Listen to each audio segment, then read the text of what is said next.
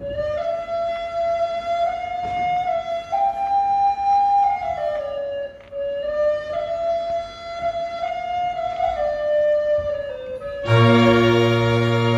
É uma tragicomédia de Gil Vicente para marcar o casamento e partida do Tejo da filha do rei Dom Manuel, a infanta Dona Beatriz, para Saboia, depois de casar com o Duque, ora precisamente o Duque de Saboia.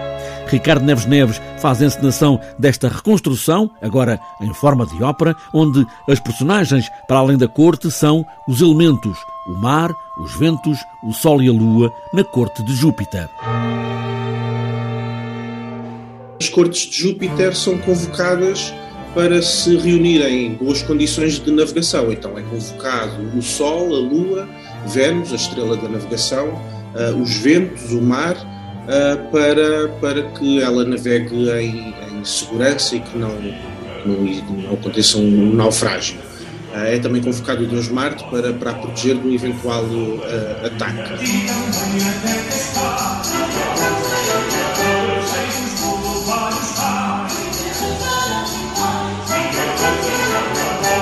A história, embora recambulesca, é nem mais nem menos um desejo de boa viagem.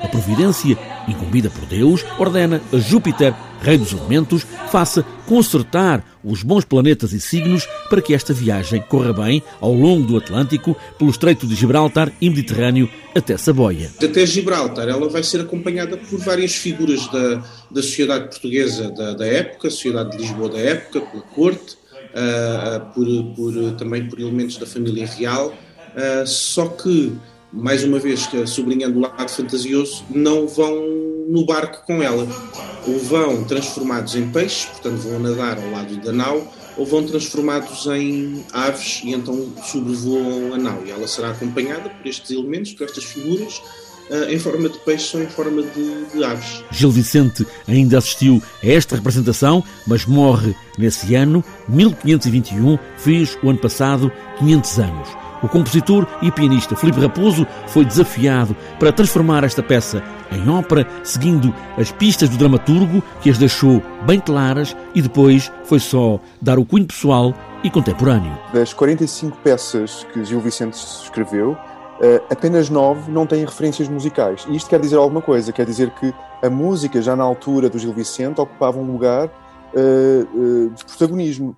Portanto, isto diz alguma coisa. E como é que, mas como é que sabemos e que música era essa? Sabemos que havia música porque existem referências explícitas a passagens de hits, chamados hits de época. Alguns desses hits estão presentes, por exemplo, no Cancioneiro de Elvas, ou estão presentes no Cancioneiro de Belém.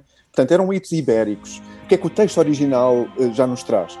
Dá-nos indicações até de alguns instrumentos, dá-nos indicações de sonoplastia, dá-nos indicações de texto cantado, uh, dá-nos indicações de texto dançado. Portanto, a música, uh, aquilo que eu, que eu tentei fazer foi, fazer uma leitura, enfim, de minha autoria, no sentido de que. E selecionámos partes deste texto de forma a que pudesse ser cantado. A corte nada no Tejo até ao Estreito de Gibraltar, a acompanhar o navio da infanta Dona Beatriz até ao princípio do mar, quando se começa a ouvir os cantos de 30 mil sereias.